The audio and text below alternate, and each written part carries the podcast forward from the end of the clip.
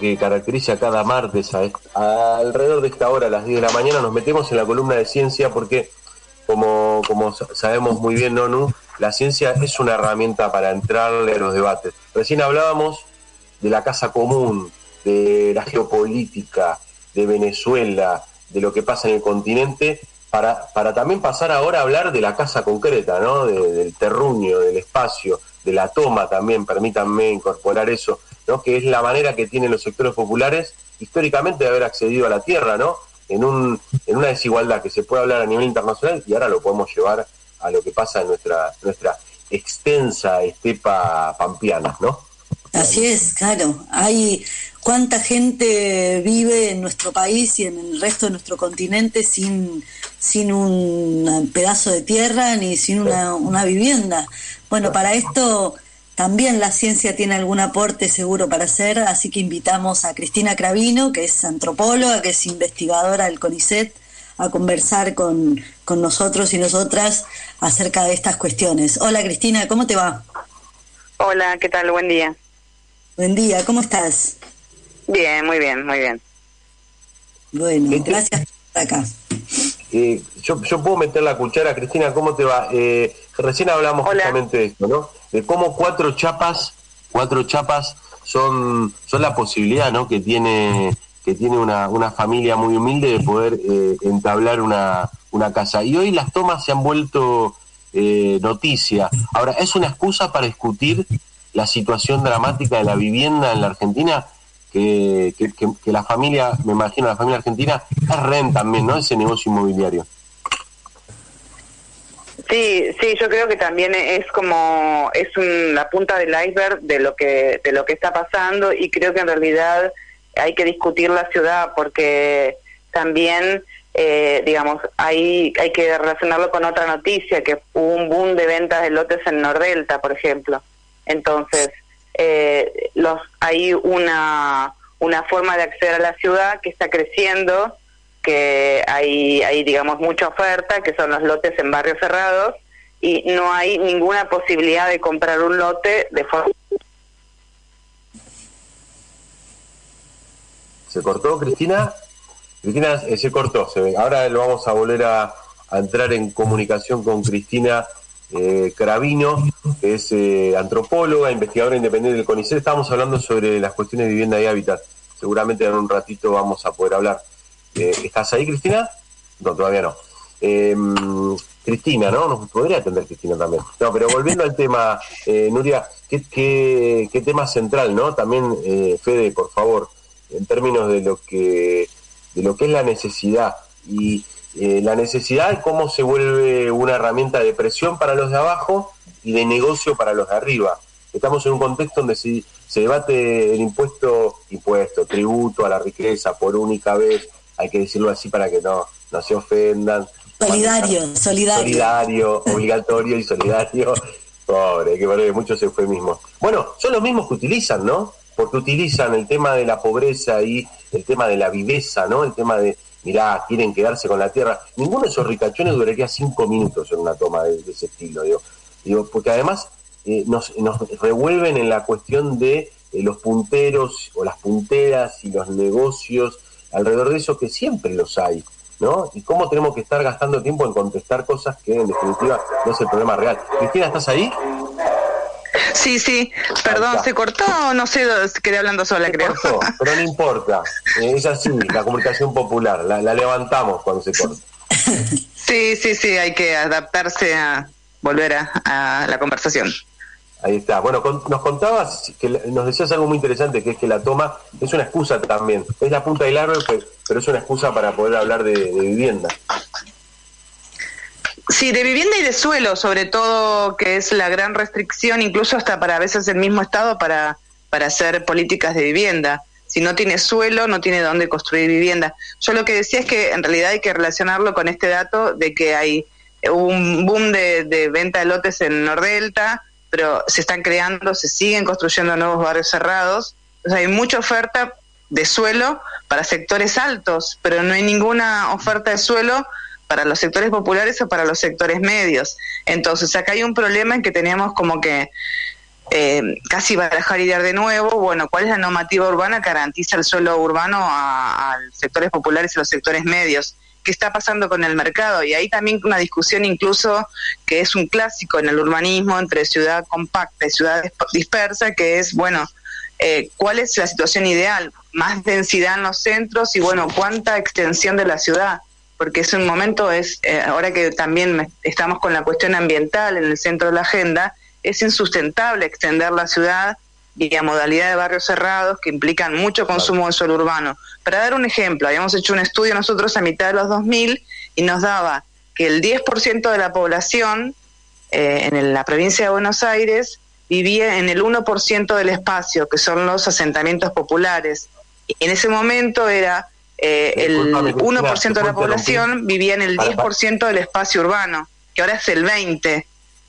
Como es de eh, nuevo, Cristina, decí los datos otra vez, por favor, así los escuchamos. Sí, que nosotros habíamos hecho a mitad de los 2000 un estudio que daba que el 10% de la población que vive en asentamientos populares ocupa el 1% del espacio y mientras el, 10, el 1% de la población que vive en barrios cerrados ocupaba el 10%.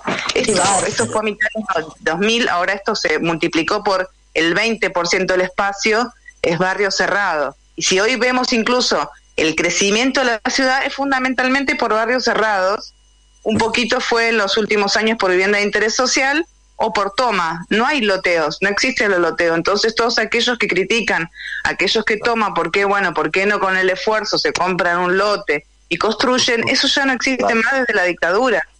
Pues Entonces hay que pensar qué normativa garantiza el suelo urbano y qué y frenar la especulación inmobiliaria que digo con una normativa de un municipio de la periferia que convierta suelo rural en urbano, sea, el desarrollador ganó un 20 20 veces el valor del suelo. O sea, es racional, es justo que una persona sin haber hecho nada porque tenga una nueva norma, su, su suelo valga 20 veces más y no invirtió nada.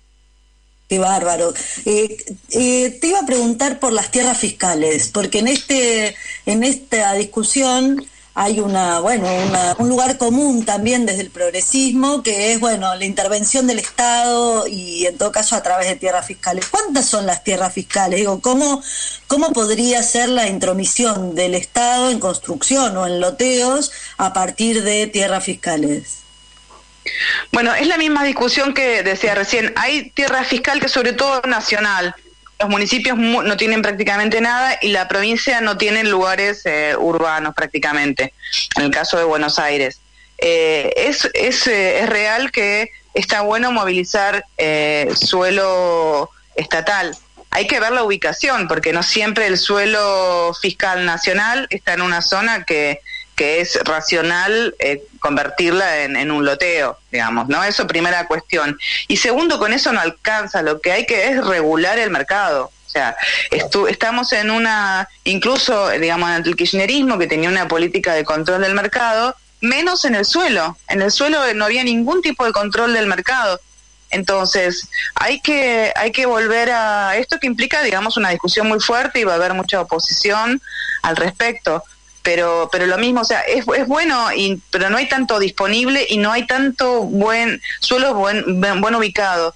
Sí ah, también hay otras formas de, adquisición de suelo que es vía eh, deudas impositivas o declaración de tierra vacante. Hay otros instrumentos disponibles por el cual los municipios pueden hacerse de suelo para el desarrollo de, de políticas de vivienda. Pero y de hecho digamos la misma discusión se daba para que eh, esto está todo centralizado la tierra fiscal en el AAB, que es la, Agencia de Administración de Bienes del Estado, y, y, ahí durante digamos los cuatro años de Macri se privatizaron suelo para grandes desarrollos, para emprendimientos, incluso que la tierra militar, que hay que siempre está obligación de venderlo, nunca de donarlo, y entonces no había políticas para que ese suelo fiscal se utilice para planes de vivienda. Entonces, de vuelta, ¿qué función le damos a ese suelo? Es una discusión muy válida porque es de vuelta para los desarrolladores o para la política de vivienda. Y ahora se está intentando con el plan de suelo que sea para la vivienda, o sea, de hacer un plan de suelo, que es la primera vez, digamos, que aparece como tan central una política de suelo, porque incluso la gente demanda suelo, no demanda vivienda. en algunos sectores, ¿no? Claro. Cuando haces esta distinción, ¿qué significa? Que la gente eh, se paga la casa, lo que necesita es, bueno, ¿dónde ponerla? Sí, ahí también hay, hay una discusión, digamos, porque la política tradicional, lo que se llama llave en mano, nunca cubre el déficit, siempre está muy lejos por el déficit. Pero hay gente que también prefiere construir su propia casa. Es un poco el procrear, sirvió y fue muy útil, pero sobre todo para sectores medios que construyeron su casa con, con, un arquitecto y demás. Pero los sectores populares quieren el suelo y también quieren construir su casa a su gusto, ampliarla, cambiarla. Aparece también que los sectores populares, la vivienda, no solamente el lugar de habitación, sino en muchos casos también es un lugar productivo, un pequeño taller, taller de costura, un taller mecánico, eh, producción de alimentos, cestería, artesanías, eh, hay también producción domiciliaria de juguetes, hay un montón de actividad productiva que se desarrolla en la casa. Entonces también la, esta flexibilidad del tamaño, la forma de la vivienda es más, eh, más relevante en los sectores populares, ¿no? Y muchas veces también la mirada del arquitecto, del que diseña la política de vivienda de interés social, eh, no piensa en la vivienda como un espacio con múltiples funciones y no solamente la residencial. Eso también hay que cambiarlo. Qué interesante el tema del criterio del, del, hábitat. Pero te pregunto con respecto a la ciudad de Buenos Aires, vos hablabas del AVE, eh, esta agencia que, que, creó el kirchnerismo para controlar el tema de la venta de terrenos del Estado, pero que con el macrismo fue, fue, fue la manera de poder vender eh, muchas de las tierras importantes de la ciudad de Buenos Aires. Con respecto a la ciudad, ¿está perdida la batalla con respecto a vivir en una ciudad un poco más habitable en términos de, de valor de suelo? ¿Se puede revertir eso? Y en contraposición a eso, te pregunto, eh, ¿tenés idea del plan de desarrollo humano integral?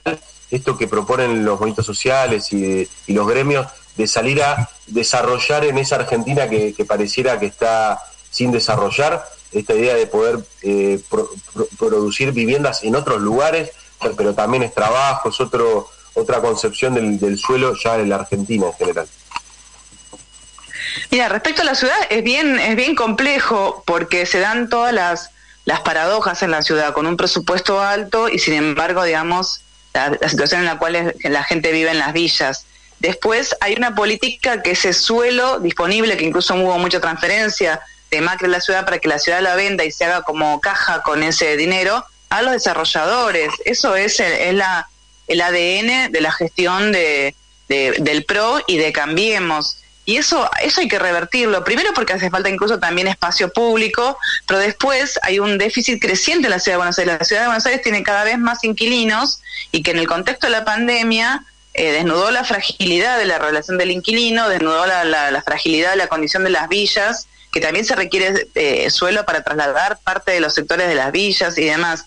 Pero eso es una decisión y yo lo que pienso es que la, la, ciudad en la ciudad de Buenos Aires el ciudadano es el menos informado de lo que pasa en cuanto a política urbana de toda la Argentina, porque no hay dónde informarse de lo que pasa sobre las decisiones públicas respecto a las políticas urbanas de la ciudad. Nadie sabe que se cambió en el 2018 un código que le dio mayor constructibilidad a los desarrolladores sin nada cambio. O sea, fue una renta extraordinaria que se le entregó a partir del nuevo código y que ahora se quiere modificar todavía más para darle mayor constructibilidad y para blanquear eh, torres que se construyeron por fuera de la norma. Entonces, es una discusión muy fuerte, y pero el tema es que nadie sabe, el ciudadano de la ciudad de Buenos Aires no está informado de lo que pasa en la ciudad. Entonces es muy difícil respecto de eso. Y claramente hay un modelo de ciudad que es el negocio inmobiliario. Eso es, pero clarísimo, clarísimo, clarísimo. Y, cada vez hay más dificultades para acceder a, a, una vivienda con la paradoja que también se construye mucho pero para inversión, porque también hubo un cambio en el 2008 a nivel mundial, que es que con la crisis de las hipotecas, también la, digamos, el mundo financiero quiere reservas en valor físico, que serían los inmuebles, eh, y entonces se compran muchos edificios y departamentos sin pensar en que alguien viva ahí, simplemente como reserva de valor más seguro frente a, la volatilidad del mercado financiero.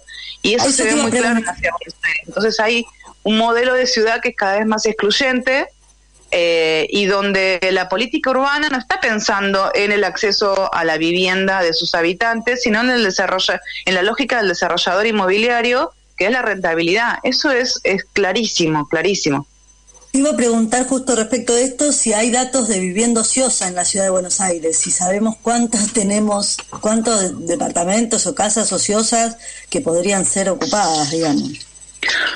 Ahora, ahora no recuerdo el dato, pero es equivalente, es el mismo número que el déficit habitacional. Igual yo ahí sería cuidadosa respecto a la vivienda ociosa, porque es bastante difícil de detectarla, porque también hay, hay inmuebles que se utilizan como, como consultorios, hay otros que la gente va y viene, hay gente del interior que tiene su casa en Buenos Aires y que a lo mejor la usa poco, su departamento, pero que entonces no es totalmente ociosa. Cuesta bastante eh, identificar cuál es la, la vivienda ociosa pero eso sobre todo eh, se regula a partir de, digamos, de, la regulación del alquiler, tratar de que toda esa vivienda se ofrezca alquiler y bajar el y bajar el precio. Y hay una cosa que también es una lógica perversa que a veces se piensa que con esto de nuevo, con el más, dar más constructibilidad va a hacer que haya más construcción de vivienda y más barato. Y eso no es cierto.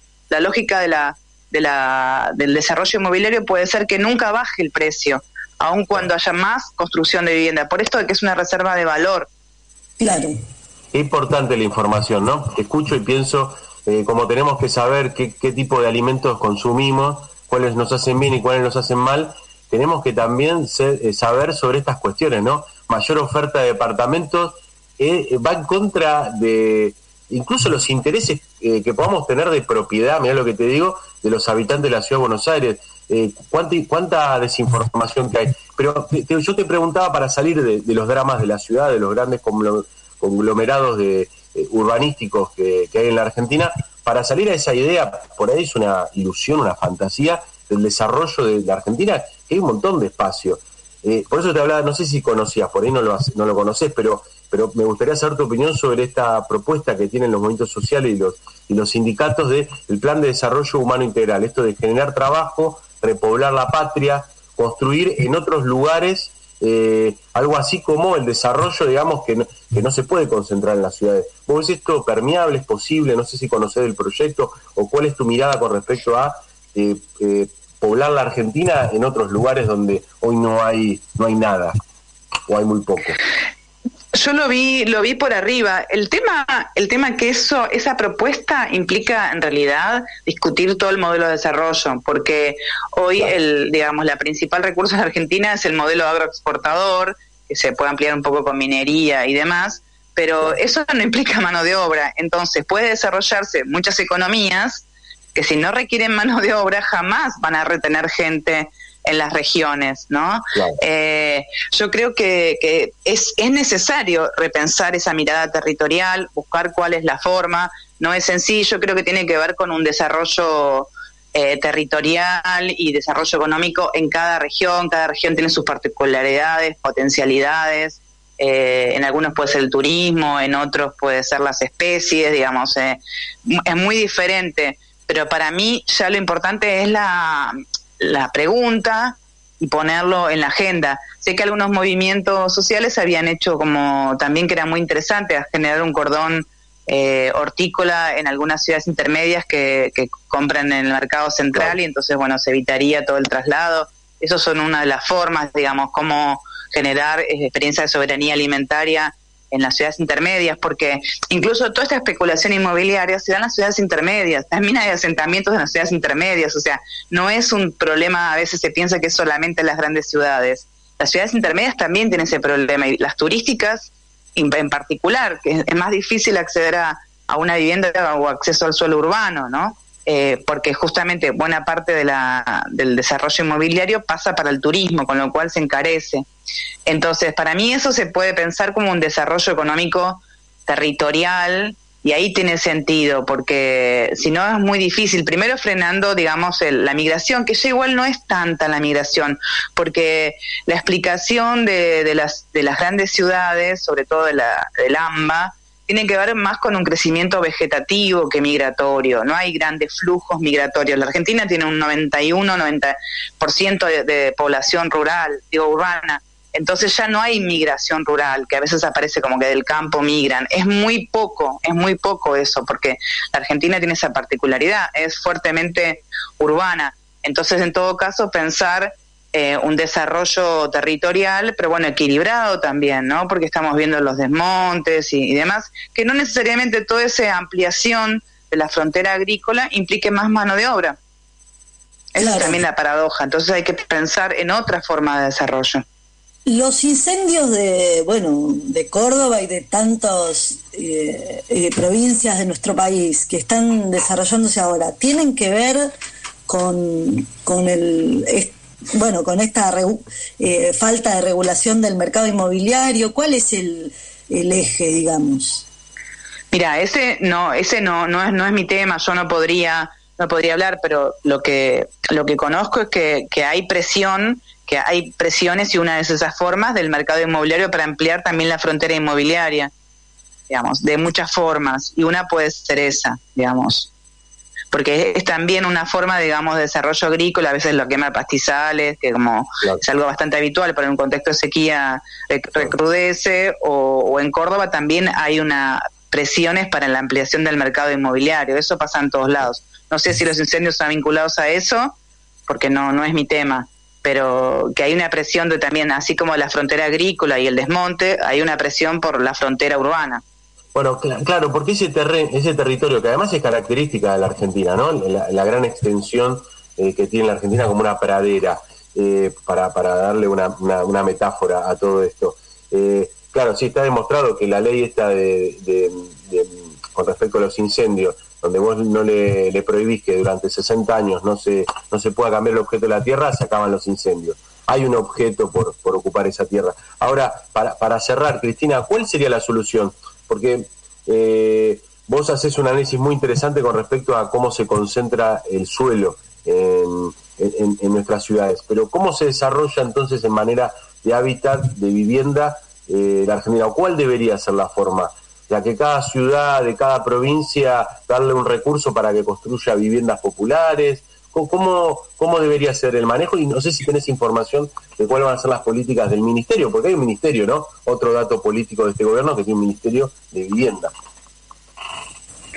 Sí, mira, creo que la, decisión no es más no es la opinión de una persona, pero sí es una decisión política y un debate y un debate político. Sí hay un par de cosas que yo que son mi opinión y que es un poco pasando, pasando en limpio. Yo creo que, por ejemplo, los barrios cerrados y los countries son un, un atentado a, la posibilidad de acceso al urbano y a la sustentabilidad ambiental de, de, las ciudades porque digamos se apropian de también de humedales, modifican humedales y además se extienden la ciudad que la hacen todavía eh, más invivible porque los sectores populares tienen que alejarse todavía más, entonces tienen tres horas de viaje, cuatro horas de viaje por día. Entonces, para mí, una, una cuestión es que no tendría que haber barrios barrios eh, cerrados. Después, eh, en la política de, de, lote con servicios creo que es una buena opción, lotes incluso más pequeños que la normativa urbana de la provincia que se permite a partir de la ley 14449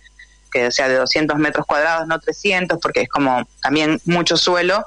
Eh, y después, respecto a la política de vivienda, mi posición, pero es una opinión totalmente personal, eh, que no sea por construcción de empresas, de empresas constructoras, salvo para desarrollos en altura, más clase media en los centros urbanos. Si no, tiene que ser para mí por cooperativas. La experiencia de lo que yo vi de los planes de vivienda es que siempre en general son caras y de mala calidad.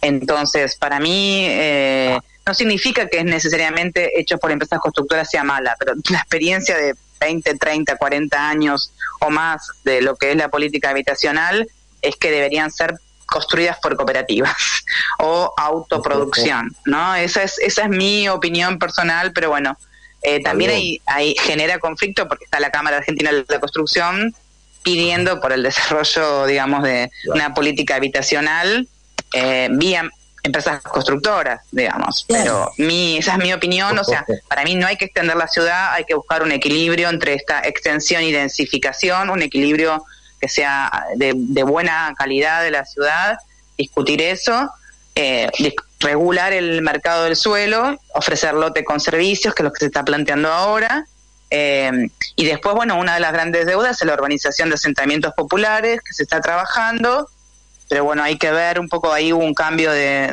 que no me parece positivo, de, pasar del Ministerio de, Desarrollo Territorial y Hábitat a, a, Desarrollo Social, no me parece una buena medida, pero bueno, me parece que hay que sí también, eso creo que es algo también promisorio, de que se priorice la urbanización de asentamientos populares, creo que es, una buena señal también, porque las condiciones en las que se vive no es, eh, no es, digamos, humano, no es justo, digamos, no es digno.